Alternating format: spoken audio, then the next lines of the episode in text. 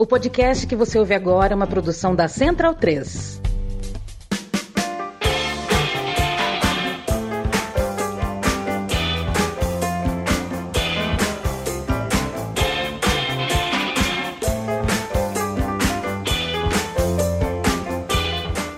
Bem-vindo, bem-vinda, amigo e amiga da Central 3 e da Trivela. Hoje é dia 1 de dezembro de 2022. Eu me chamo Leandro Amin, estou ao lado de Bruno Bonsante, Leandro Stein, Felipe Lobo, Paulo Júnior, Matias Pinto. E você que topou nos assistir em livecast às 19 horas ao vivo no YouTube da Trivela ou se você deu o play no seu tocador preferido de podcast. Esse aqui é o podcast da Trivela especial de Copa do Mundo em um dia especialíssimo de Copa do Mundo. Amanhã termina a fase de grupos. Hoje é, se ontem eu me declarei muito exausto com algumas, né, com as dinâmicas né, que o jogo das quatro horas uh, me apresentou, hoje então nem se fala. Só que estou exausto e também um tanto uh, quanto excitado, quanto feliz com o que assisti. É, é aquele tipo de confronto, no, no caso, um, um, par de confrontos que a gente observa e já sabe que está assistindo alguma coisa que não se vê todo dia, uma coisa histórica. Começamos com Espanha, Japão, Costa Rica e Alemanha. No minuto 11 passou a ser Espanha e Alemanha, depois Japão e Costa Rica. Aos três do segundo tempo passou a ser Espanha e Japão, com a Alemanha em terceiro, Costa Rica em quarto. Depois o Japão virou líder e aos 51 minutos com a Espanha em segundo, a Alemanha em terceiro. Aos 58 minutos a Costa Rica saiu do último lugar para ser terceiro, passou a Alemanha. No minuto 70, a Costa Rica virou segundo lugar, a Espanha foi para terceiro e o Japão ficou em primeiro até o fim. É, só que assistiu no minuto 73 a Alemanha uh, voltar para continuar na lanterna, mas a Espanha passar a Costa Rica, voltar para a segunda colocação e no fim das contas, aos 40 do segundo tempo, a Alemanha ficou em terceiro, Costa Rica em quarto, Japão e Espanha classificados. Quanta história cabe em uh, uma, um segundo tempo só, né, Leandro Stein? Muito boa noite. Que coisa fantástica. A gente foi pro intervalo. Eu deitei no meu sofá aqui no intervalo achando que a história já estava contada. Boa noite. Boa noite. Não, não deu nem para piscar, né?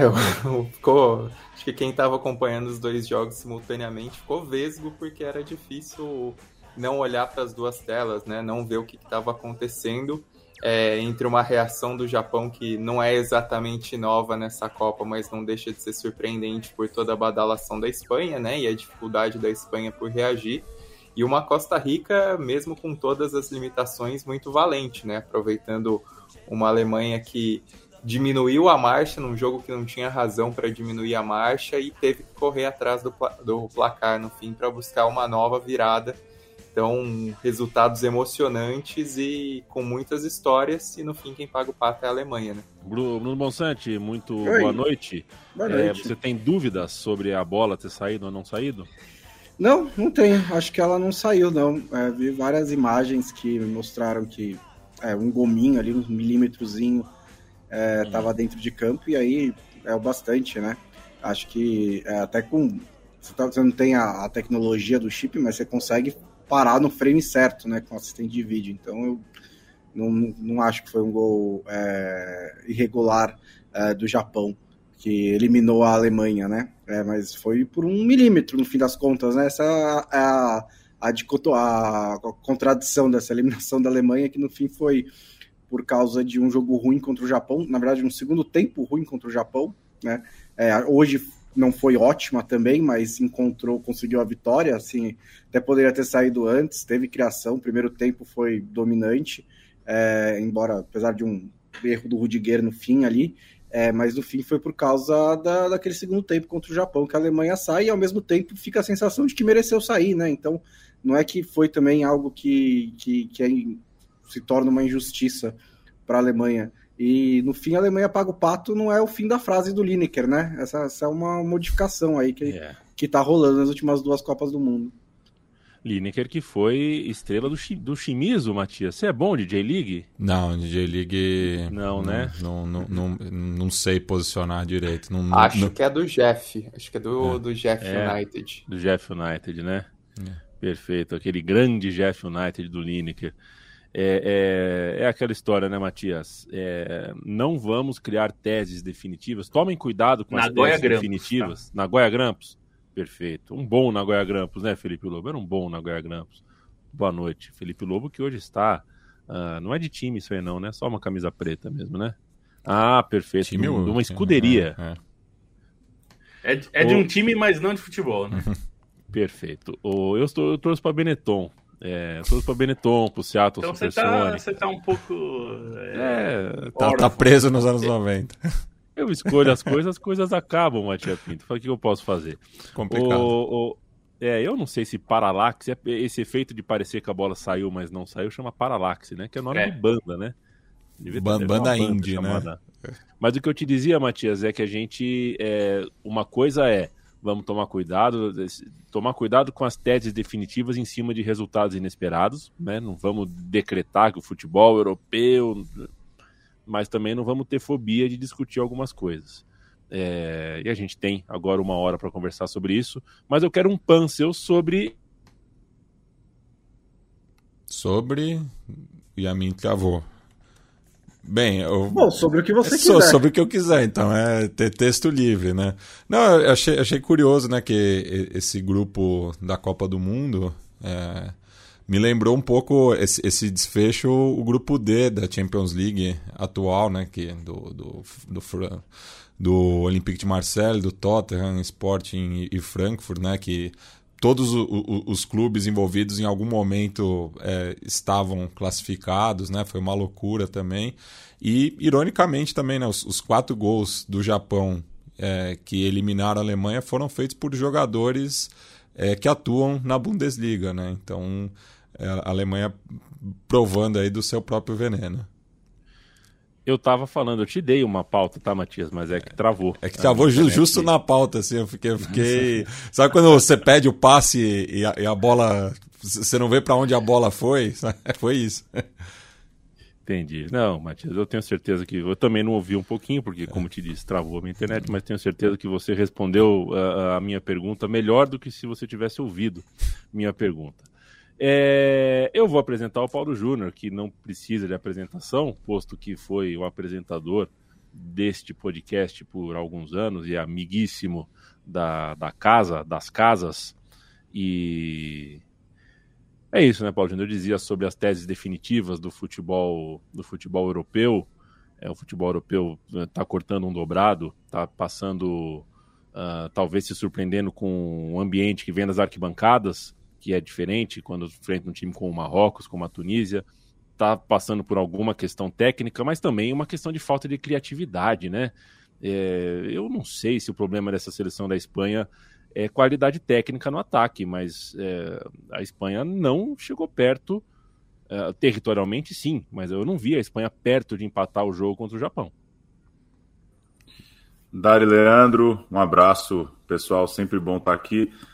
Pois é, eu acho que você falou muito bem de dessas questões, principalmente as que tratam, as que colocam as seleções em grupos continentais, porque tem muitas coisas que aconteceram nesse grupo que elas são também é, fruto do jogo, né? É, é, inexplicável o Musiala não ter nenhum gol na Copa do Mundo. Para mim é inexplicável. É, e aí a gente pode falar da geração e tal. Qual é o último driblador alemão? Qual é o último cara tão insinuante assim ao redor da área e às vezes ao redor da pequena área. O Musiala ele driblou muito dentro da área, que é uma coisa rara no futebol de hoje, e a bola não entra, né? Como é que Busquets, Pedri, Gavi, como é que os caras não controlam um jogo contra o Japão, sabe?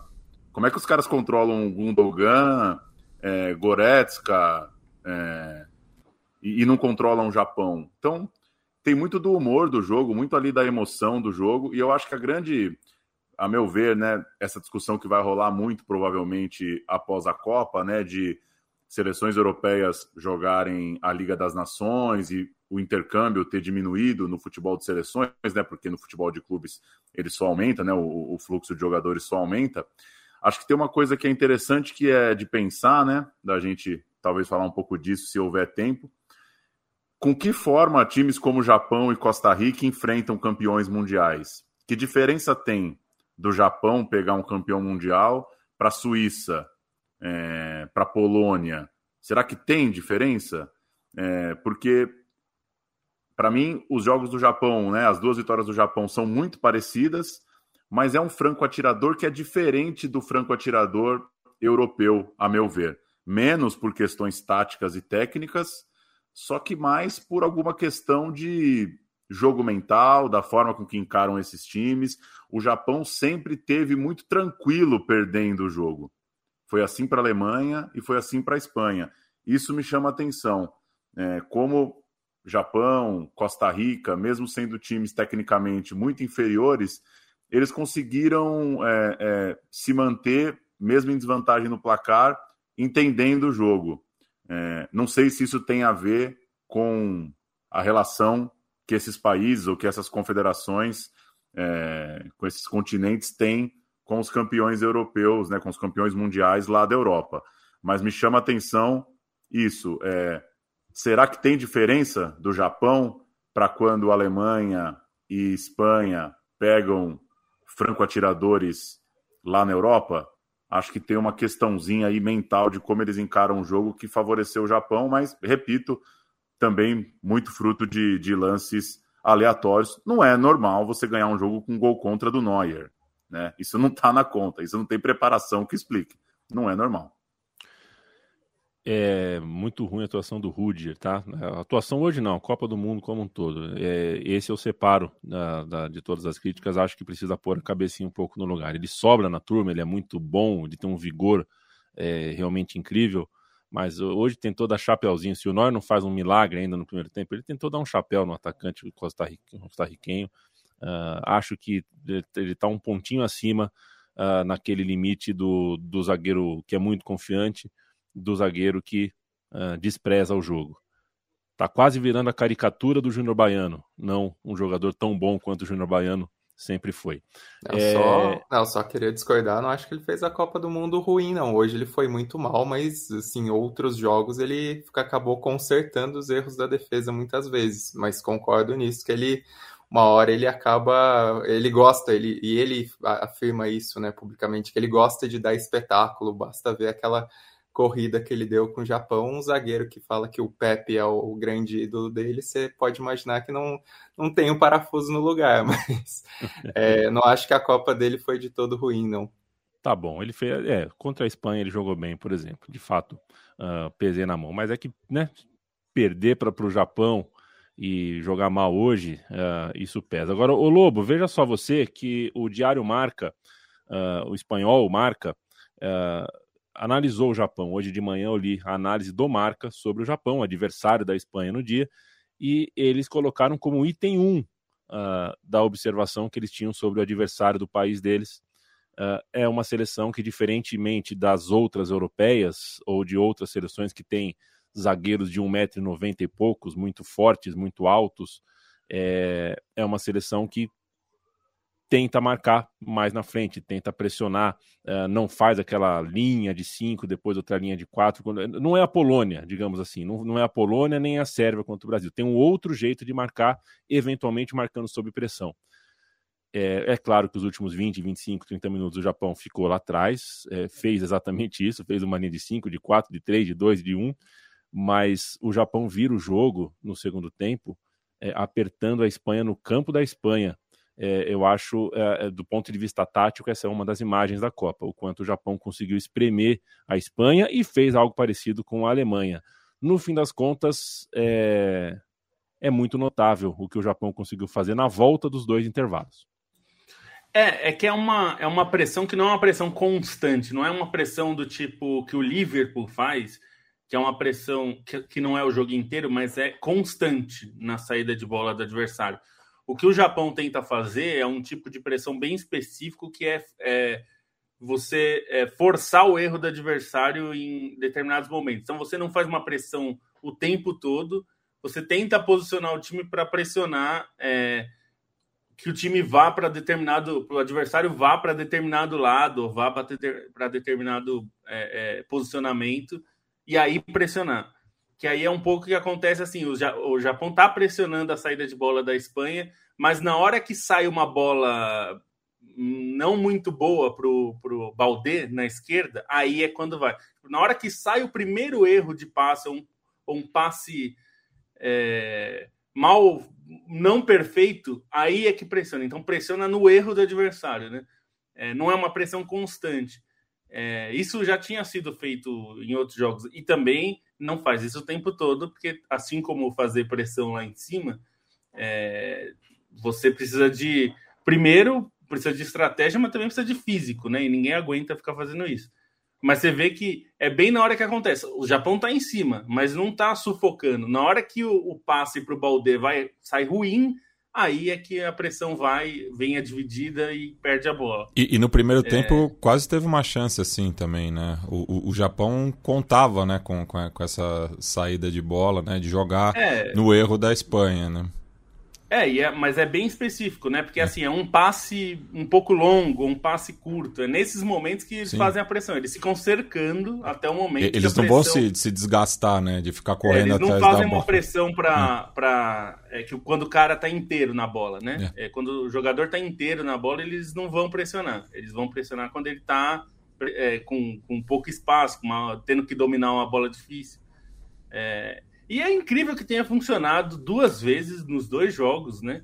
É, tanto contra a Alemanha quanto contra a Espanha, é, porque foi muito rápido nas duas vezes, né? Fez o primeiro e fez o segundo em questão de minutos. Né? É, então é, é, muito doido, assim. Eu não, eu não vou chamar de, é, de casual, porque isso não é casual. É claro que isso tem uma estratégia, mas assim é muito difícil fazer isso funcionar exatamente como aconteceu nos dois jogos, né? É, mas é, de, né? é, mas é que o Paulo falou também, é que são coisas do futebol, né? Porque assim, funcionou, é verdade, mas tipo, no, contra a Espanha, por exemplo, foi um chute fora da área, que o Nice ainda quase pegou, e uma bola que não saiu Ele deu uma falhadinha, né? Vamos é, falar. Então assim, é, então assim, é, a execução dependeu um pouco do acaso, mas o Japão se colocou na posição de fazer isso, né? É uma estratégia. Sim. E aí eu acho, né, para resgatar o, a questão da, da Liga das Nações, que é ingênuo achar que as seleções europeias não conhecem os times de outros continentes, porque eles não jogam contra os times de outros continentes. Eu entendo que existe uma, um, um aspecto de sentir o jogo contra o Japão que você poderia ter tido um amistoso no meio da, desse ciclo. Sentir o jogo contra a Costa Rica, contra outras escolas que seja. É, mas o, o, a, a, Espanha e a Alemanha não ficaram surpresos quando o Japão começou a pressionar e falou: nossa, esses caras correm, né? Eles sabiam que essa era a estratégia do Japão, eles sabiam que o Japão joga melhor no contra-ataque. É, sem falar que a, a, diversidade de escolas também não é mais tão grande assim, né? Não é que você tem um futebol muito bem delimitado na África, um futebol muito bem delimitado na Ásia, que é completamente diferente do futebol da América Central é, o intercâmbio é gigantesco, então você meio que tem uma, uma, uma homogeneidade de, de, métodos e de estilos de jogo, né? Essa pressão que o do Japão ou times europeus, clubes europeus exercem também. Esses caras enfrentam essa pressão, não é uma novidade para eles. Ninguém é, hoje em dia consegue realmente apresentar coisas novas. É, eu vou segurar muito a determinar que, a, que os europeus estão errados em fazer a Liga das Nações até eu ter uma amostragem maior, porque eu acho que essa Copa do Mundo tem outras variáveis que também podem viciar isso, né? Essa determinação, essa avaliação de que é por isso que os europeus estão com problemas, né? Uma Copa do Mundo num país diferente, uma Copa do Mundo num momento do calendário diferente e que talvez haja outros, outras questões que podem explicar essa, esses problemas dos europeus, junto com o mérito dos outros times. Porque, assim, quando a gente começa a tecer a tese de que a Espanha entregou para perder do Japão, a gente está dando pouco, muito pouco mérito para o Japão. Né? Como se o Japão, se a Espanha, a hora que quisesse, pudesse fazer um gol no Japão e só não fez porque não quis. É, eu entendo, ah, não tentou com tudo. Não, como muitas seleções ao longo dessa Copa do Mundo fizeram jogos em que não tentou com tudo, né? Principalmente as seleções europeias. A administração, você olha para a Holanda contra o Catar, não tentou com tudo. É, a administração da fase de grupos foi uma tônica nessa fase, nessa, principalmente em algumas seleções europeias. E parece que foi o que a Espanha fez. Né? Ainda mais a Espanha, que tem a capacidade de trocar passes por 40 minutos e ninguém vai achar estranho. É, é, não foi isso que ela fez.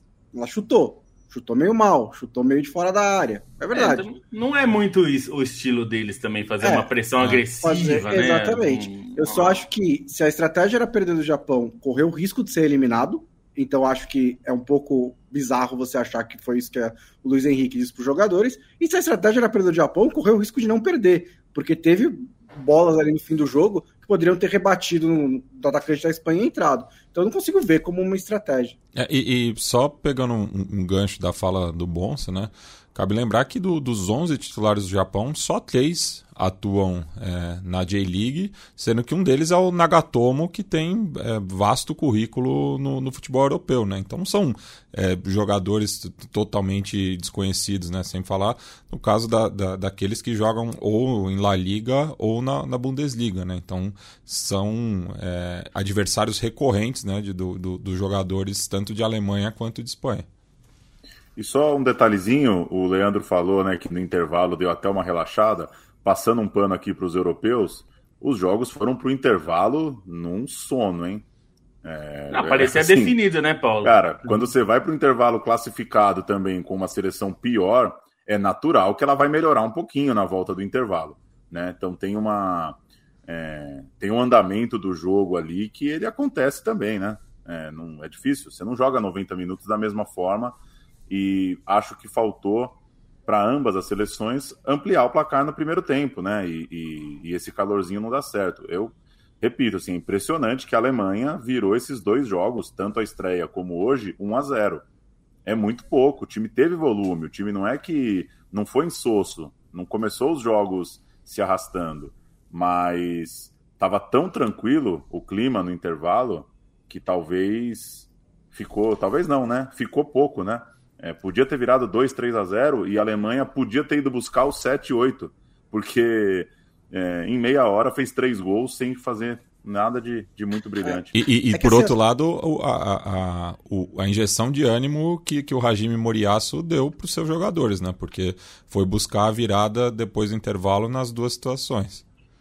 É que as falhas da Alemanha que acabaram gerando a eliminação e os problemas hoje contra a Costa Rica, elas são conhecidas, né? Não foi uma surpresa a falta de contundência na frente, a falta de um atacante, né? Desde que o Close se, se aposentou e outras e as várias tentativas de jogadores na frente, o Thomas Miller fez uma Copa do Mundo horrível, né? A, a entrada do Fulkrug demorou para acontecer na Alemanha. A, a Alemanha, se você olhar para o time, é, é, assim: é o Bayern de Munique se não tivesse defesa ou Lewandowski ou o Mané, né? Agora, porque é o meio campo inteiro, só que sem o cara na frente para fazer o gol e com uma linha de defesa que sofre muito mais. É, e foi esse o problema. Você viu uma defesa que podia ter tomado um gol da Costa Rica no final do primeiro tempo, que no segundo tempo falhou várias vezes, que contra o Japão não foi bem, e no ataque muito volume, mas é, demorou para para alguém colocar a bola para dentro, né? Até pareceu que depois que estava praticamente eliminada com a Espanha virada durante o jogo, é, o ataque começava a fluir um pouco mais.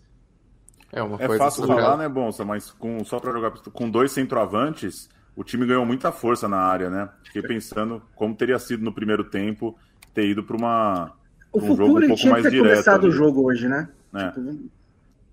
Não, é um time sem senso de urgência também, né? Até pela própria escalação dá para falar um pouco isso, que a grande ousadia foi entrar com o Kimmich na lateral para armar um pouco mais de trás, mas enfim, não não é que gerou tanto efeito também, mas foi um time que fez 10 minutos avassaladores e aí se contentou e não é que percebeu os avisos, né? Porque no primeiro tempo, no, no lance do balãozinho do Rudiger, que o próprio Raum já tinha dado uma ramelada um pouco antes, o Neuer salvou, já já estava com a cara que a, a Costa Rica estava começando a se sentir mais à vontade no jogo. E aí no segundo tempo isso acabou, acabou se abrindo, né?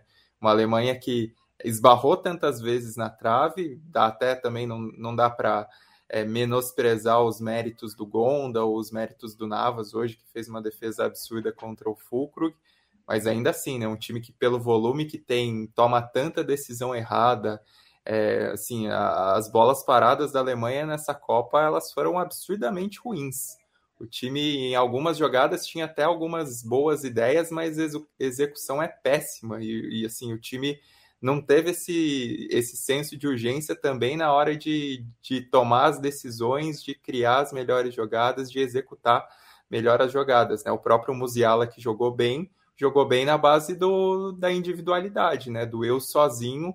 É, algumas vezes facilitar, facilitou as jogadas para os companheiros, mas os principais de, lances dele na Copa vão ser esses essas arrancadas dele, né? essas jogadas sem necessariamente ter uma associação.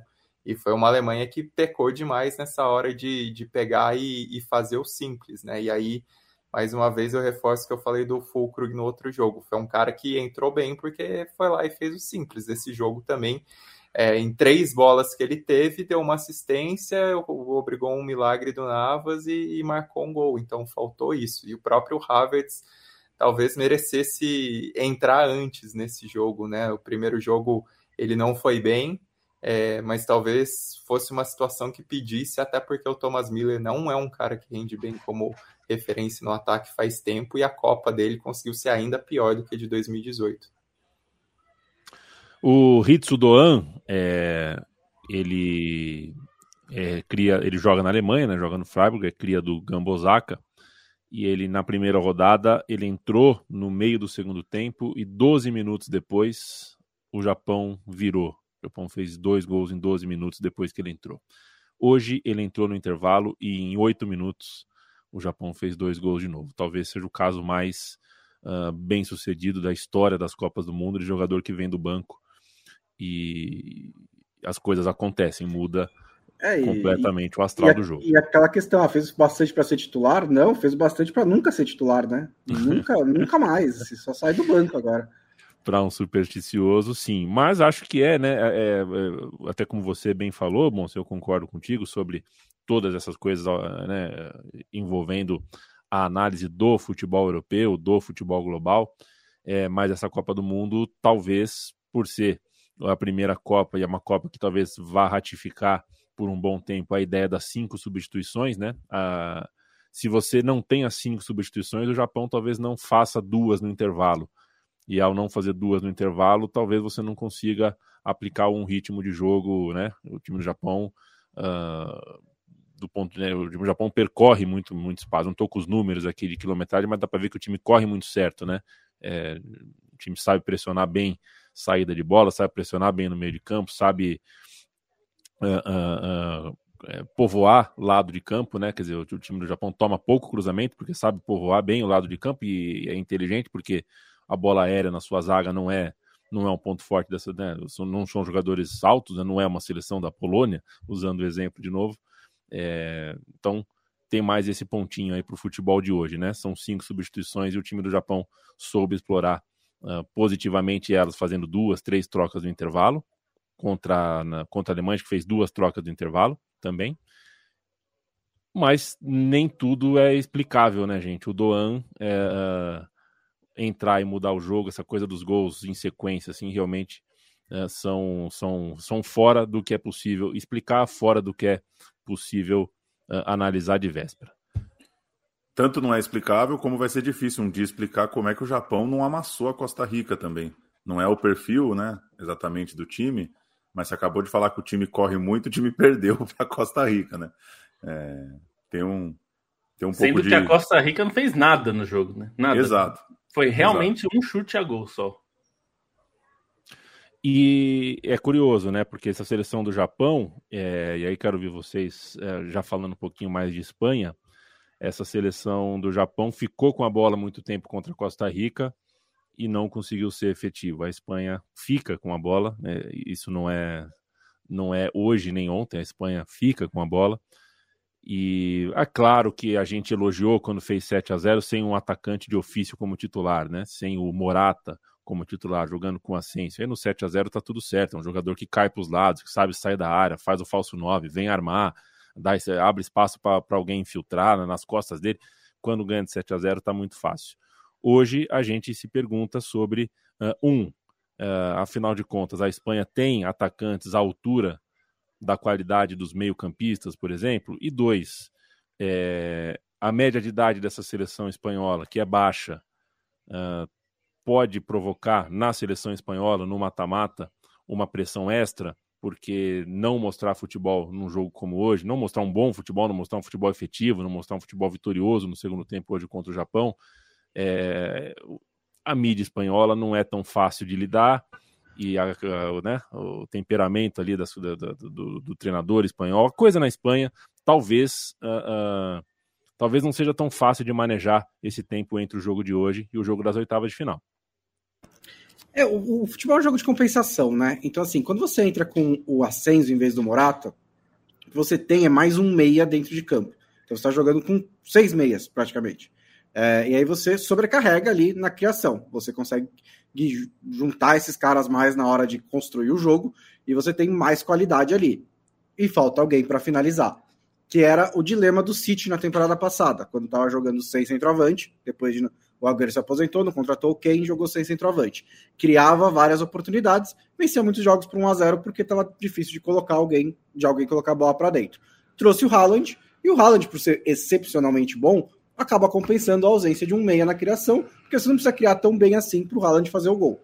No caso da Espanha, você não tem nem perto do Haaland.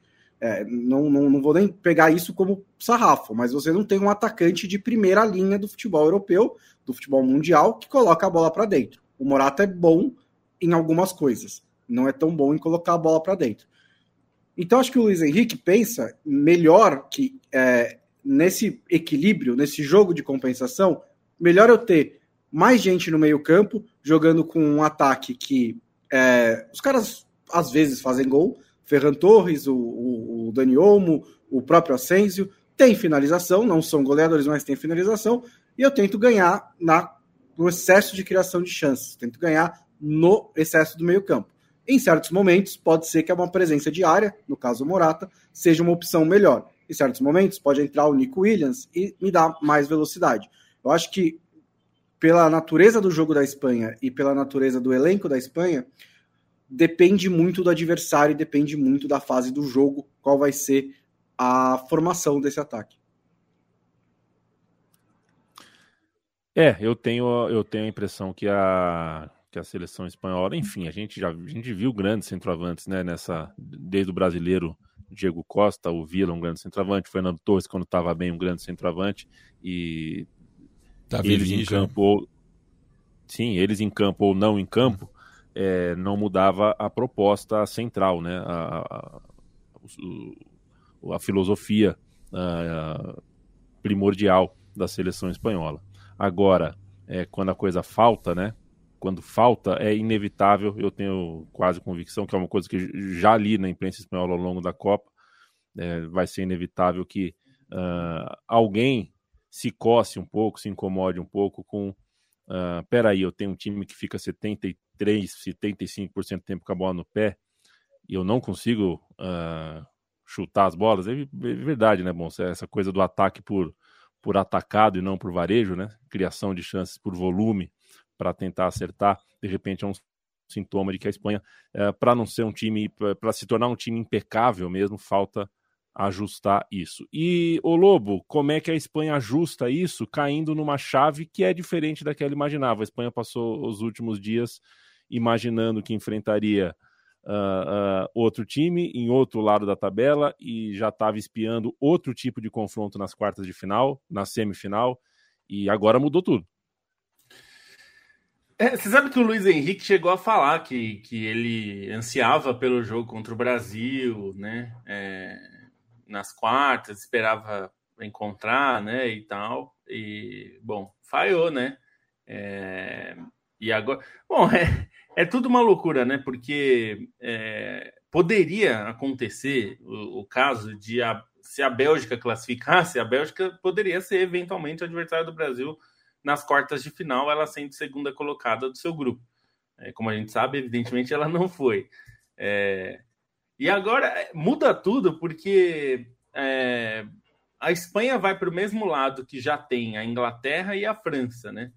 É, então, um lado que a gente não sabia se ficaria mais forte ou mais fraco, dava uma sensação que talvez o lado do Brasil e da Argentina, né, é, que estão no mesmo lado, com a Espanha poderia dar um peso, e no fim, é, talvez é, o lado que tem que ficou a Espanha fique, acabe dando um peso maior. Mas a gente também tem que lembrar que a Espanha em 2018 caiu para a Rússia, né? Isso pode, essas coisas acontecem, é, é, é difícil assim. Eu, é, considerando os jogos, é, é, é, difícil assim. Eu, eu não cravaria que Marrocos vai perder da Espanha. Eu não, não seria doido. Né? Qualquer um que crava qualquer coisa essa Copa do Mundo é doido. É, pois qualquer é. Coisa. Então é, Assim como oh. é, eu, não, eu não me surpreenderia neste momento se o Japão elimina a Croácia, assim, nada mais.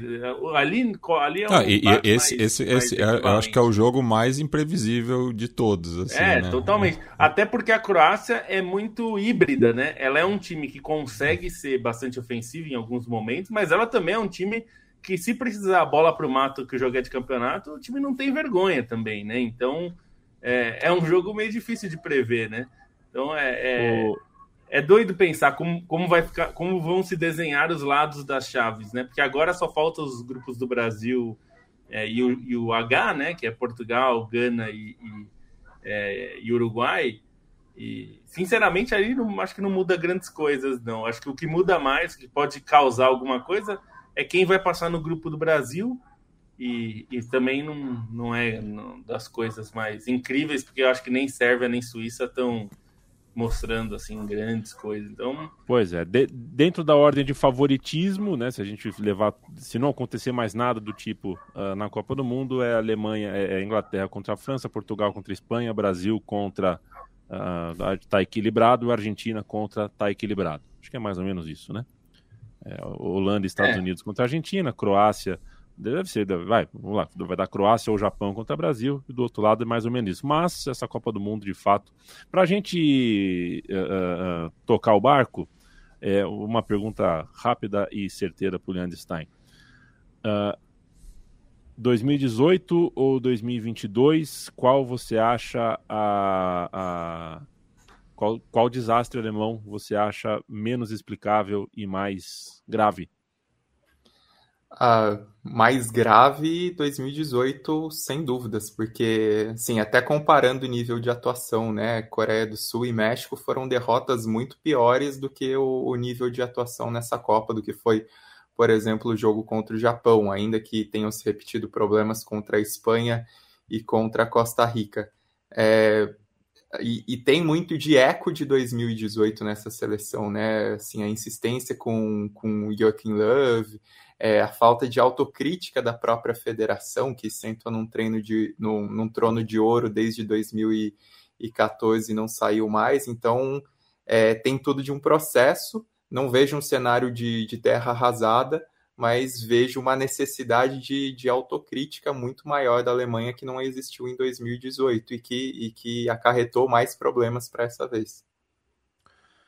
A gente toda quinta-feira traz dicas KTO com Bruno Bonsante e Felipe Lobo. KTO.com é o endereço da KTO, nossa parceira uh, já de longa, longuíssima data aqui do podcast da Trivela.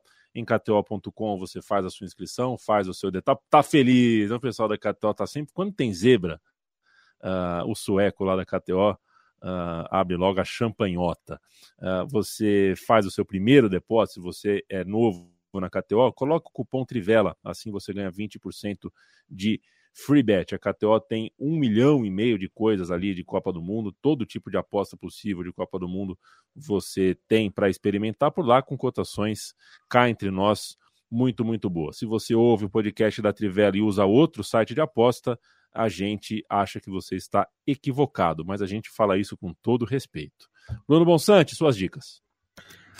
Bom, eu só quero repetir que nada faz sentido nessa Copa do Mundo, tá? Então, eu tô dando as dicas. Depois, o que acontece depois tá muito fora da minha jurisdição. Mas, pensando um pouquinho nisso também, e pensando que Portugal tá eliminado, pode até poupar Cristiano Ronaldo, não seria a maior surpresa do universo se a Coreia do Sul arrancasse um empate ali contra Portugal é, e tá 1,94 essa possibilidade. Então, tentando pegar um pouquinho o que é possível de zebra, eu acho que é uma interessante. Argentina e Austrália, no sábado já, né? É, eu, eu, assim, mesmo nessa Copa do Mundo estranha, eu acho que a Argentina consegue ganhar fácil da Austrália. É, acho que essa é a tendência. E a linha de gols está em 2,5. Então, over 2,5 a 1,72 também me parece uma boa cotação. E aí uma, eu vou dar uma, um, um é, é, uma mais difícil, digamos assim, mas que é possível, que é uma expulsão em serve Suíça amanhã. Vai ser um jogo quente, um jogo muito, muito quente. Eu queria dar o cartão do Chaka, mas é tão óbvio que ele vai ganhar cartão que a cotação nem tá tão alta, tá dois só. Se quiser pegar, vai em frente, mas acho que não tem muito valor. mais uma expulsão, independente do jogador, tá a cotação 5, que eu acho que é uma cotação boa para um cartão vermelho nesse jogo. E Stein? Você tem aí ó, o cartão do Velikovic, porque esse é um cara que eu acho que vale ficar de olho, porque ele é suíço de nascimento e foi o cara que botou a bandeira da, da, de Kosovo no vestiário. Esse aí eu acho que, que vale ficar de olho no cartãozinho, viu? Qual que é o nome dele? Fala o novo, Velikovic. Velikovic, vamos ver aqui. O Velikovic. Uh, tá 11,10, 11 hein? 11.10 o cartão do Velikovic, então fica aí a, a, primeira dica da história do Stein. Dica do Stein, hein? essa é específica. Primeira dica da história do Stein. E só para deixar claro de passar pro Lobo, lembra aquela KTO de lá que eu falei do goleiro reserva do Brasil entrando no campo? Parece que vai rolar amanhã, hein? É. Felipe Lobo. É, bom, partindo do pressuposto, o mesmo pressuposto do Bonsa, eu, eu vou fazer uma que eu acho mais segura e outras que eu acho outras duas que é no espírito do dia de hoje, né? Que é de é, caos e gritaria, né? É, bom, a, a, segura, que eu acho segura, é Brasil Camarões, mais de dois gols e meio. Tá 1,77. Tá, eu tô achando uma delícia essa, essa odd aí. Eu acho bastante possível que tenha mais de dois gols e meio esse jogo. E aí nós vamos para o caos e gritaria. Caos e gritaria é Holanda Estados Unidos, vitória dos Estados Unidos. Seco, tem 90 minutos, 4 e 25. Eu acho uma condição muito alta para a bolinha que a Holanda está jogando. E os Estados Unidos é um time chataço de jogar. Então, é, enfim, eu acho que é uma aposta na zebra, né? É uma zebra, mas eu acho uma zebra que é divertida aí. E Inglaterra e Senegal, olha, eu acho que vale meter uma moeda no empate. Lembrando que o resultado, quando a gente aposta em resultado, é 90 minutos. Não vale prorrogação, não vale pênalti, é 90 minutos. O empatezinho, não acho, não acho de todo. Eu acho que a Inglaterra é, é franca favorita, mas se você vai meter um, uma loucura, considerando que é nas loucuras que, que, que essa Copa está se é, tornando famosa, né? Então é, eu apostaria nessas duas zebras aí, mas é, de novo, é zebra. Essas daí você tem que estar tá disposto a viver grandes emoções, porque nenhuma delas vai entrar muito fácil. Então, fique, fique aí. Eu acho que é uma forma divertida de você assistir o jogo. Você já fica, você já fica tenso normalmente, então com uma dessas você fica mais tenso ainda. KTO.com, entra lá, divirta-se, porque aposta é para isso mesmo, para você se divertir. Não aposte aquilo que você pode perder, não aposte aquilo que vai estragar com o teu dia, com as tuas contas, e muito menos pense que site de aposta é para você pagar a conta é, e, e, fazer, fazer o seu mês. Calma. Não aposte o é leitinho é das crianças, é basicamente isso. Exatamente, exatamente. É, aposta o dinheiro, sei lá, você... que você gastaria numa pizza, se você não né, tá disposto a fazer isso. Mas não leitinho das crianças. Para fechar aqui, tem especial ah. na KTO, para quem está ouvindo ao vivo e para quem está ouvindo antes do Jogo do Brasil, é, tem especiais de Brasil Camarões. Tem algumas boas. Brasil marca dois gols ou mais contra Camarões, cinco escanteios ou mais no primeiro tempo, e Gabriel Jesus marca a qualquer momento. Tem essa cotação lá. Cotação alta, né? Tem muita coisa. É, Brasil qualquer momento Camarões. da história? Não, não. Nesse, Qualquer momento nesse jogo. jogo. Nesse jogo. E é específico. Cinco escanteios no primeiro tempo e Gabriel Bom. Jesus marca a qualquer momento. Tem aí, Brasil vence Camarões, partida terá três gols ou mais, e Camarões será o time com mais cartões, também essa é bastante plausível. Camarões vence ou empata o Brasil e ambos os times marcam, com Beleza. um show com mote em Mazena. Enfim, tem umas coisas boas lá. KTO.com, um beijo, um abraço para todo o time da KTO. É...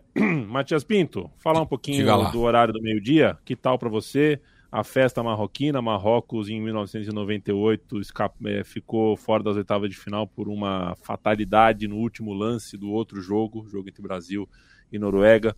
É, na, na, na, na crônica marroquina, inclusive, havia essa essa lembrança, né? Não é só o uniforme de Marrocos desse ano que faz alusão ao time de 98, mas era importante para Marrocos não depender do outro jogo, é, justamente por causa do trauma. Marrocos não dependeu de coisa nenhuma, fez o seu jogo, logo cedo abriu o placar, está classificado. Que tal para você o resultado final desse grupo, que no fim das contas tira uma Bélgica que nunca pareceu ter chegado no Catar. É curioso, né? Porque Marrocos no sorteio pega né, a terceira colocada e a vice-campeã de 2018, né? Então é, não é um grupo muito animador, pensando que na, na, na, Copa anterior tinha caído no grupo com Portugal e Espanha, né? E teve aquela loucura também é, na rodada derradeira, aquele empate em 3 a 3 o gol anulado pelo VAR. Inclusive é uma pena, né, que o Anrabat não esteja presente nesse elenco, né? Esse jogo com, a Espanha é, promete muito também, né? Uma rivalidade é, mais da parte de Marrocos do que da Espanha, mas tem é, muita coisa permeando esse duelo. Mas, enfim, é, é acho que Marrocos em nenhum momento né, é, dessa fase de grupos é, foi ameaçado. Né? tem, tem um controle muito grande do jogo. E apesar de tudo, né? Porque o, o planejamento foi péssimo, né? Marrocos chegou com muitas interrogações para essa Copa do Mundo.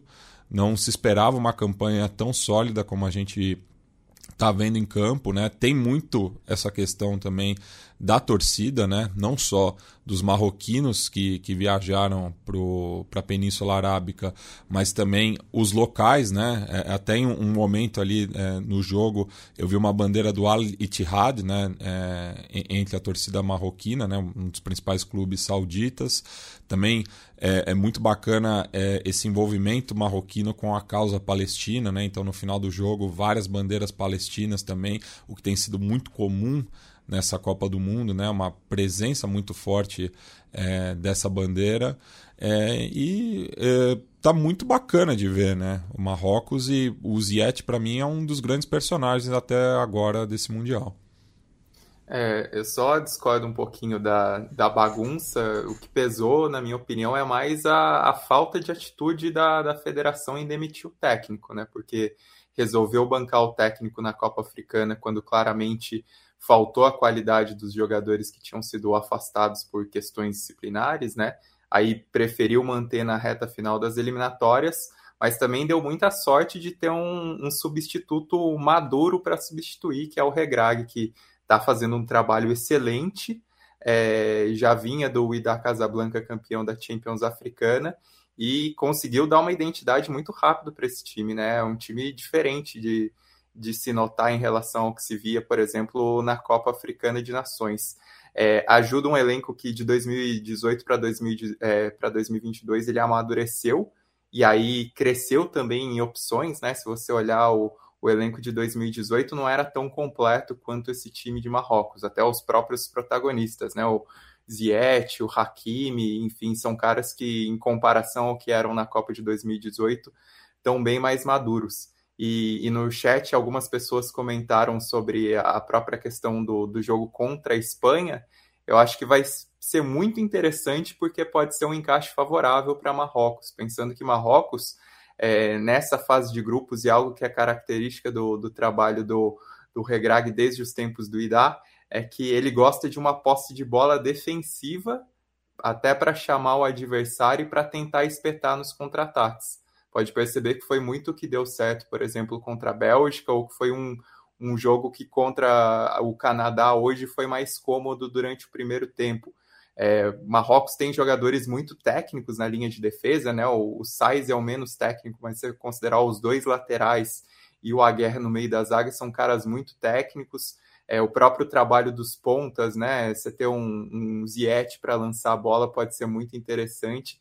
Então é até um jogo que talvez se encaixe para Marrocos dentro dessas características, dessa preferência de manter uma posse de bola mais defensiva para tentar espetar no momento dos contra-ataques. Então pode até ser algo favorável assim, e era um confronto que é, aparentemente aconteceria nas oitavas de final com Marrocos em segundo, né? No fim acaba se, se por, por outros caminhos acontece esse duelo com a Espanha.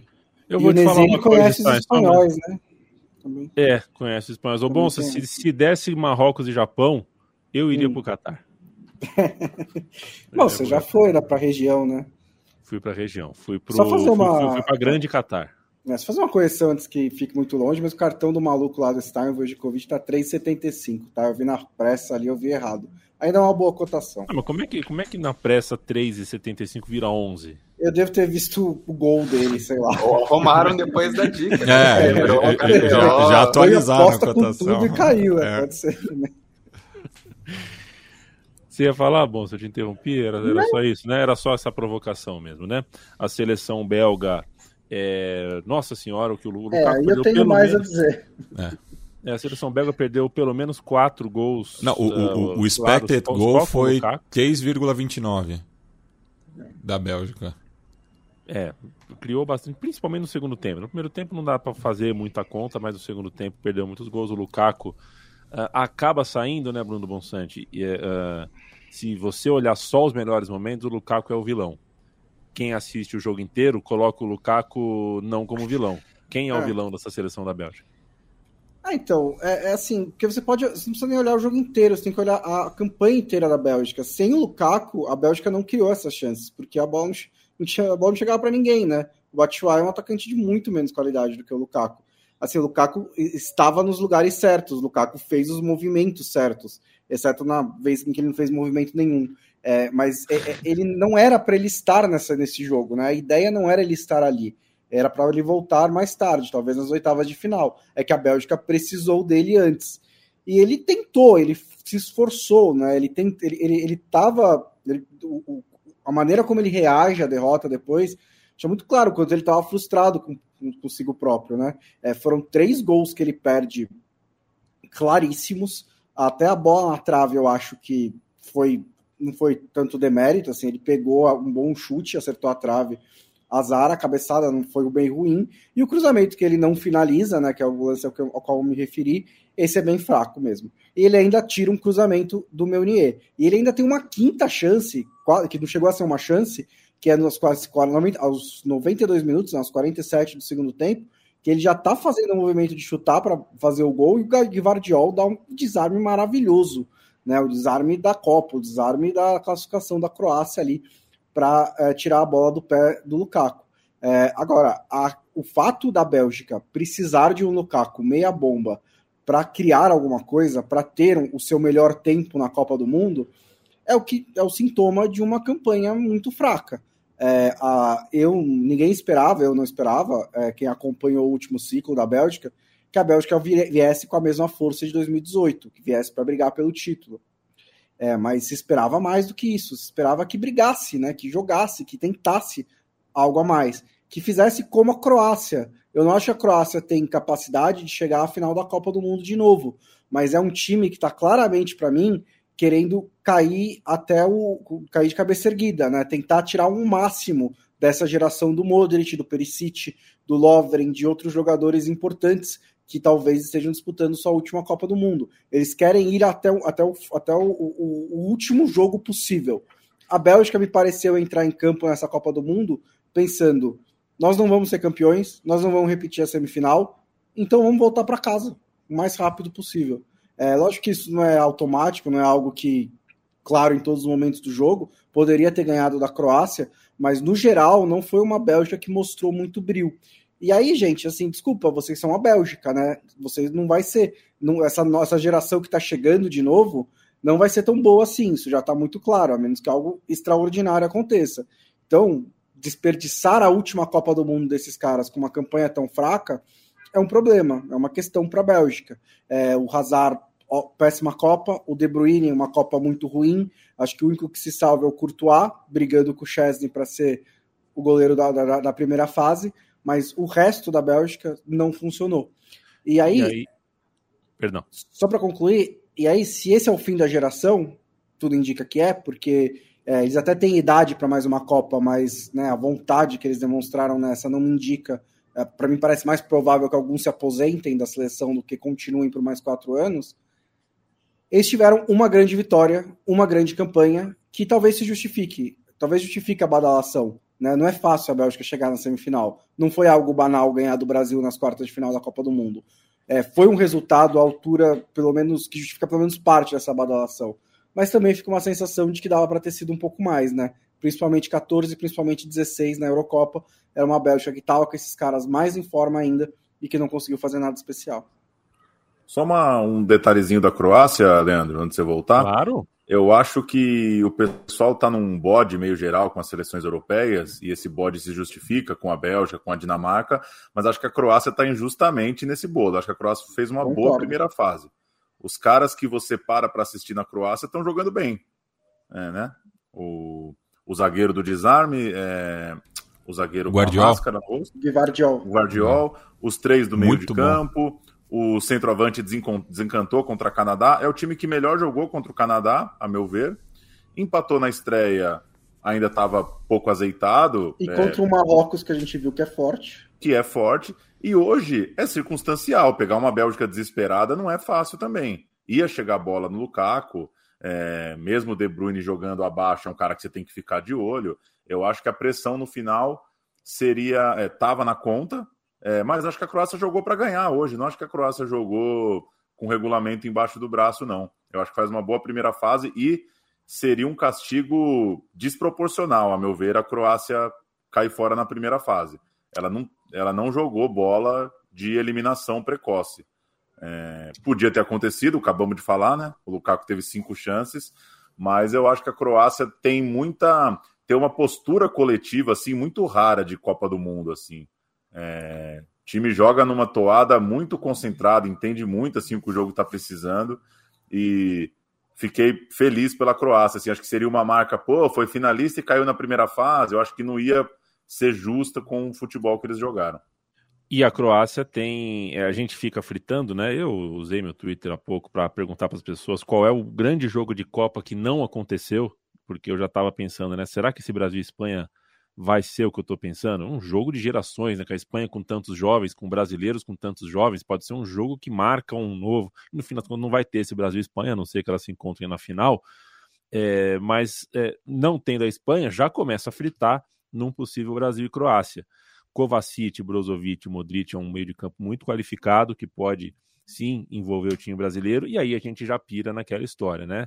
Se a gente tá com dificuldade com o Danilo machucado, se a gente está discutindo Militão ou Dani Alves, se o Dani Alves está sob escrutínio uh, uh, público sobre sua capacidade de jogar a Copa do Mundo aos 30 e, quase, quase 40, não, aos 39, o Ivan Perisic é um pau para toda a obra e joga naquela faixa, um ponto esquerda que, cara, se precisar que ele faça um muro, ele faz um muro, se precisar que ele escave um buraco, ele faz um buraco, se precisar que ele pure de... O cara faz tudo em campo, é pau para toda obra, um jogador chatíssimo de ser enfrentado, só aí eu já falei de quatro jogadores, é quase meio time. O Kramaric está jogando bem hoje, jogou bem de novo. Já meio, já, brincando, brincando é meio time. Guardiol vai ter uma carreira imensa, do lado dele tem um zagueiro muito experiente. O time da Croácia, de é, fato, é qualificado. Tem, você tem uma deficiência de centroavante, né? Que é, é, o Kramaric jogou de centroavante no primeiro jogo, mas não foi bem. Na, no segundo e no terceiro ele joga mais pela direita com o Livaja de centroavante. Não tem uma opção muito boa, né? O Mandzukic, que foi o centroavante de 2018, se aposentou o Rebite também não está mais sendo convocado para a seleção. É, poderia ser o Bruno Petkovic, que é um cara mais forte, ou tentar jogar com um meia. O Livage é meio mais meia também. E as laterais, assim, os caras são até oks, mas não são no nível desse, dos outros caras, né? O Borna Até Sousa cruzar, o Sousa jogou muito hoje, né? É, Até exato, é. Cumpridor, exato, né? é, parece o, lateral o, uruguaio. É, o, o Juranovic, que é o lateral do Celtic, o Sousa Agora esqueci o nome do time que ele joga na Alemanha, acho que é o Stuttgart. E pode se chamar Sousa, ou Bonsante? A FIFA deixou jogar Sousa na seleção da, da Croácia? Eu achei muito engraçado essa parte, né? Porque eu. E, e, e ele lembra fisicamente o, o, o, Pato Sousa, né? Volante uruguaio dos anos 2000. É, é do Stuttgart mesmo, né? O Borna Sousa, que parece muito Modric. Inclusive, ele me confundiu várias vezes, né? Ele, ele fazia jogada, errava um passe, eu falava, nossa, mas o Modric errou esse passe? Não, mas na verdade era o Sousa o, no fim do jogo, né? Desse do anterior, entrou o Lovro Magero. O Lovro fez gol nessa Copa do Mundo, inclusive, né? Que é o famoso cãozinho do Futebol Manager. Eu já contratei ele, viu, Felipe Lobo, pro Newell's Old Boys. Ele foi o meu Petkovic. Isso vários anos atrás, né? Tipo, no 19, acho. Ele ainda era um menino, dava para trazer. Eu falei, eu quero trazer um Petkovic aqui para Argentina. Trouxe o Lovro Magero. É um time de fato qualificado da Croácia. É, porra, vice-campeão do mundo, afinal de contas. Mas é claro, e vou usar esses últimos minutos aqui para a gente falar um pouquinho de seleção brasileira, que joga amanhã às quatro da tarde contra Camarões com o time reserva. É claro que é inevitável que a gente olhe para o cruzamento e o, se o cruzamento não tem Alemanha e Espanha, poderia ter Alemanha e Espanha, não vai ter, poderia ter Portugal e ao que tudo indica não vai ter. É claro que a gente encara isso como uma boa notícia. Tem como encarar de forma diferente?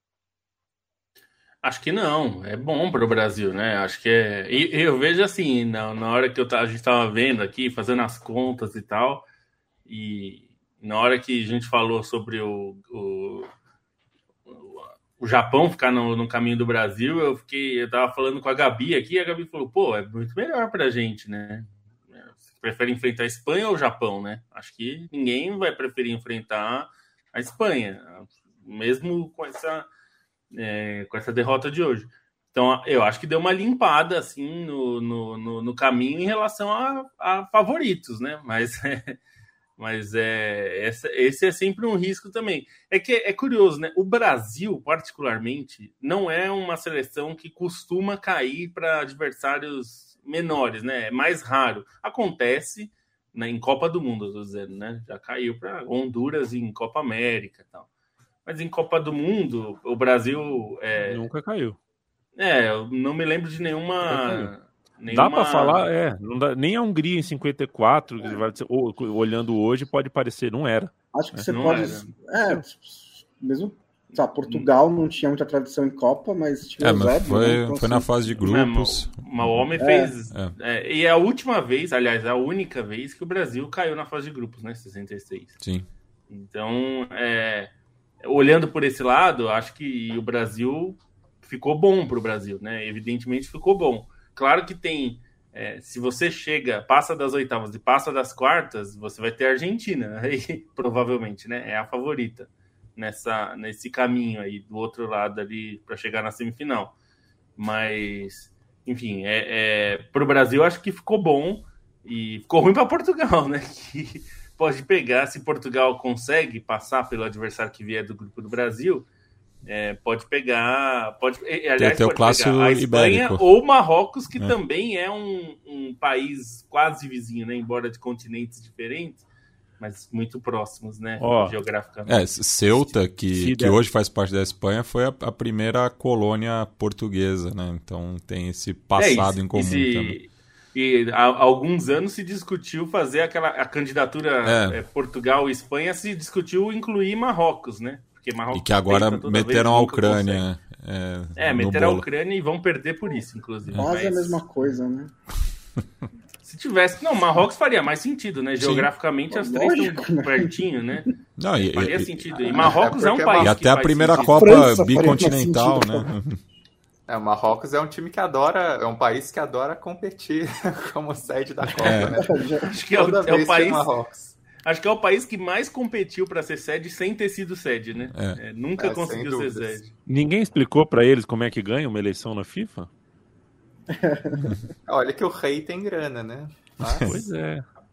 Faria mais sentido do que o Qatar também, né? Tem mais sentido. É. Ah, acho que tá na hora de alguém. Queria, né? Tá na hora de alguém entender no, em Marrocos o que, que acontece deles perderem é. essas eleições. Um, um abraço, um beijo pro Cabelo, que tá aqui Agora tá mais caro também, né? É, agora ficou mais difícil, né? É. É, vai, é, o... vai, vai, virar só país de primeiro mundo pelas regras atuais, né? De ter o estrutura cabelo... pronta, né? O Cabelo deixou um café pra dizer, gente né? aqui, o Danilo Ribeiro também, manda um abraço para ele. Se der Brasil e Argentina na semifinal, a gente faz pré e pós Brasil e Argentina lives de quatro horas na, na véspera, no dia do jogo e depois do jogo. Serão 12 horas de programação ao vivo. Eu combinei isso com o Leandro Stein é, antes da gente entrar no ar aqui. Ter, o é, Branco vai ser convidado, inclusive, para falar do é. episódio que é um, fatos Sim. inéditos. Branco, o que, que aconteceu lá naquele dia? É, vai ter, a gente vai fazer meu time de botão novo. Se der Brasil e Argentina na semifinal, para o mundo, cara. Para tudo.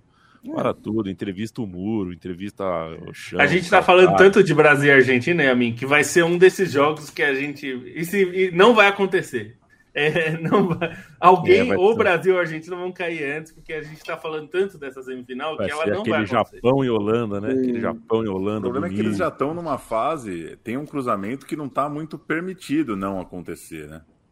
É, então... é, eu queria dizer, cuidado com isso aí, Lobo, porque eu, eu acho que é mais provável a gente cair do que eles. Exato. olhando para os cruzamentos.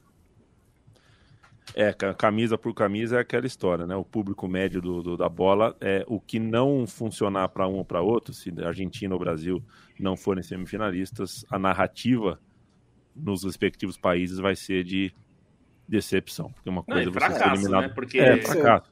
Qualquer um é, dos adversários é, que Brasil ou Argentina caírem as, a, antes da semifinal é, não, assim, vai ser assim, olhado também, como um fracasso, assim, né? Vai ser fracasso, mas assim também, se o Brasil perde da Croácia nas quartas de final, com a Croácia achando um bom jogo, tipo, é um fracasso, mas não é um vexame, certo? Não, se, não. Se, se, se, a gente. Não, tipo, eu, eu sei que vai ser tratado como um. Não, não sou ingênuo, mas na minha opinião, não é um vexame perder para vice-campeão mundial. É, e se a Argentina perde da Holanda também, tipo, já aconteceu, né? Também não seria um absurdo, mas seria um fracasso pelo status favorita que as duas seleções tiveram e pela bola que mostraram acima do que essas outras seleções na Copa do Mundo até agora. Então elas são favoritas para esses confrontos de quartas de final projetados, né? Também a gente não sabe Sim. nem se vão chegar até lá. É, acho que para a Argentina o menos mal seria se a Holanda é, acordasse, né? É, jogasse alguma bola, que não jogou nada até agora. É. Se ela, por acaso, inventasse jogar nas quartas, e para o Brasil teria que ser isso, uma Croácia fazendo um jogo espetacular. Mas mesmo assim, sinceramente, Brasil é difícil aceitar Não, uma vai... derrota para a Croácia. A vai cota de certo. derrota aceitável, eu acho que ela foi abusada já contra a Bélgica. É. Foi muito bem aceita essa derrota. Não cês, dá para ter cês, duas seguidas. Você acha que tem alguma derrota aceitável para a seleção brasileira assim no discurso? Ah, uma final contra a França, uma semifinal contra a Argentina. Ah, mas pênaltis, a, a, até a final contra a França, o, o, pessoal não engole até hoje. Não, digo para essa é, Copa. Dizer, né? né? Digo ah, para essa é. Copa. Não, mas é, é, é, igual. Assim, vocês lembram em 2014, quando o Brasil é, classifica, passa pela Colômbia e chega na semifinal? Uma das conversas que a gente teve, a gente até gravou, na época a gente gravava hangouts, né? Todo dia também na, na Copa a gente chegou a falar, o Brasil escapou do vexame, porque perder da Holanda, da, da Alemanha na semifinal, a gente imaginava que era um jogo parelho, mas que a Alemanha seria melhor e provavelmente venceria, mas ninguém imaginava era tomar uma goleada, evidentemente. Então, assim, é como a Alemanha assim, perder da Itália na semifinal de 2006. É, é, é ok, é, é, é que, chato, que, mas faz parte. É que vai do jogo também, né? Se o Brasil entrar e não jogar nada contra a Croácia, sei lá, outra história. Mas assim, eu também quero respeitar um pouco a Croácia, que é vice-campeã mundial, né? Acho que seria frustrante, seria decepcionante, seria um fracasso, seria uma derrota inesperada para o Brasil. Mas vexame, acho que seria perder para a Coreia do Sul nas oitavas, perder para a Gana, talvez até, mas não para a Croácia. É, eu acho que não tem Vai, derrota é. aceitável nas quartas se não for para um campeão do mundo bom. Isso é o que veremos uh, nos próximos dias, saberemos é eu, é, eu, acho que é meio igual Libertadores, sabe, Boncinha? É, hum. topam hum. mais você perder para um Boca ruim do que você perder para um Del é, Valle bom. Sim, sim, é... acho que faz sentido isso. E aí, no, discurso, no, fim das contas, eu entendo, é. perder para um campeão do mundo né, num jogo mais guerreado e tal, acho que é mais aceitável. Aqui tá faltando campeão do mundo também, né? Tá é, então, por isso que eu falei, do, do, do, lado do Brasil e da Argentina, não tem derrota é. aceitável. A única é. derrota aceitável é uma derrota sofrida muito parelha contra a própria Brasil ou Argentina, um dos dois. É, né? Que também foi outro dos Porque... meus pontos, que não existe ah, aceitável para o Brasil em Copa do Mundo. E eu tô também. preocupado com essa semifinal, se ocorrer Brasil e Argentina. Eu acho que o Sul Global não está preparado para isso. Tipo, o Bangladesh vai entrar em guerra civil. é. Temos que tomar cuidado. E ainda viu? pode, é. e ainda pode, e, e ainda pode acontecer é. se a Sérvia passar. É, é, ah, não, é que agora a Croácia foi para outro lado. Eu ia falar de Sérvia e Croácia, que a Croácia ficou em segundo. Eu achei que poderia ficar em primeiro. Mas eles podem se ia... enfrentar na final, né? Podem... É, é, fica um pouco mais difícil, né? É, mas aí é de boa. Serve Croácia na final também, Bangladesh amanhece calminho também. Ninguém quer saber. Nenhum problema com Bangladesh. É, mas pode ter Inglaterra e França nas quartas, que é um clássico que é. se esperava em 2018, é. né? Inclusive. Na semifinal, eu vou alugar os cinco quartos do Max Sud Plaza, aqui em São Paulo. Leandro Fechou, viu? Não sei se você tá sabendo. É... Espero, não, mas a gente abre de novo. Ah, tá.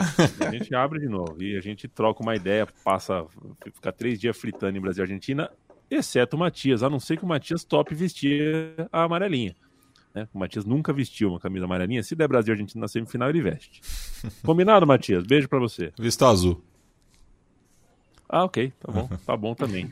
Aliás, amanhã poderemos ter a confirmação de um possível barra provável uh, clássico, ácico, ácico do futebol sul-americano na segunda-feira de Copa, né? Nossa. Pode ser que pinte amanhã um Brasil e Uruguai nas oitavas de final. Não, não tô botando fé. Um gol, não teria? Sim. Não tô é, botando então fé sei, nenhuma, né? O pessoal lá já já estão comparando com a, a seleção de 86, 90, né? Que tinha essa atleta dos repatriados, enfim. O pessoal já colocou tudo, já jogou a merda no ventilador, né? O, o Jimenez, o Cavani, o Alonso perdeu, perdeu as rédeas. É. Nossa, então... o Uruguai, o Uruguai tá chegando assim com uma pinta de, de tomar um cacete de Gana que uh, eu tô desanimado. País... E é a vingança, né? É, é, que é isso, né, Matias? Alguns o Stein já previu, hein? Iñaki Williams vai fazer o gol da, da vitória de Gana. É, eu, eu, eu, alguns países, viu, Matias, eles funcionam diferentes mesmo. O Uruguai é um deles, né? É, tudo bem, a gente precisava de um técnico para a seleção uruguaia uh, mais arejado, mas é engraçado como as coisas só funcionaram para o Uruguai durante o período maestro Tabares, né? Antes era uma bagunça, depois virou uma bagunça. Por que será? Valeu, Paulo Júnior. Sempre um prazer ter você conosco. Até a próxima. Valeu. Só registrar o que o Bonsa falou, eu não interrompi. É, o Luiz Henrique perde muitos pontos comigo em não saber que estava sendo eliminado. Se fosse Nossa. o Joel Santana ou o Gilson Kleina, a gente já está dizendo que a preparação de técnicos no Brasil é uma vergonha. Como é que o cara vai para o jogo não sabendo as combinações? E eu acho que ele é, entende bastante de futebol. Assim, para mim não tem desculpa. É, é, imperdoável. Ele até brincou, né? Se eu soubesse, eu teria um infarto. O cara tem que saber que sim, se os dois estivessem perdendo, ele podia estar tá fora. Não era tão difícil assim também. Não precisava ser um matemático como o Hernanes, né? Que, que disse que gosta muito de matemática e por isso percebeu que final ano 2, é, ano com final 2, ganha Brasil ou Itália. É, inacreditável. Luiz Henrique, eu gosto muito, tenho assistido ele nas lives, acho ele muito, muito legal mesmo, muito claro para falar de futebol. Acho que ele provoca uma coisa boa de, de transparência mesmo, de falar o que pensa, mas não me conformo. Não me conformo que o cara estava moscando ali na beira do campo. Beijo, Felipe Lobo. Beijo, até amanhã. Sempre um prazer ter o Paulo aqui. Teremos mais aí até o final. Leandro Stein, meu parceiro, beijo, até amanhã. Beijo, até amanhã. Matias Pinto, boa sorte para a sua Celeste amanhã. É, tenho muito interesse em um Brasil e Uruguai nas oitavas de final. Beijo. Beijo, até amanhã. apoia.se barra Trivela, apoia.se barra Central 3, trivela.com.br barra loja. Viva a Copa do Mundo. Uh, quando ganha o grandão é uma delícia, porque a gente sabe que vai ver jogo de grandão. Quando ganha a zebra é uma delícia, porque a zebra é uma delícia, e depois a gente vê o jogo da zebra por aí. É, Copa do Mundo é o tipo da coisa que ganhe quem ganhar, a gente no fim das contas se diverte uh, igual. Muito legal a história que o Japão desenhou, inacreditável que um time perca para Costa Rica e vença a Alemanha e Espanha, mas é para isso que a gente está aqui, para ver esse tipo de coisa e amanhã veremos mais um pouquinho, se Deus quiser e Ele há de querer. Marcos?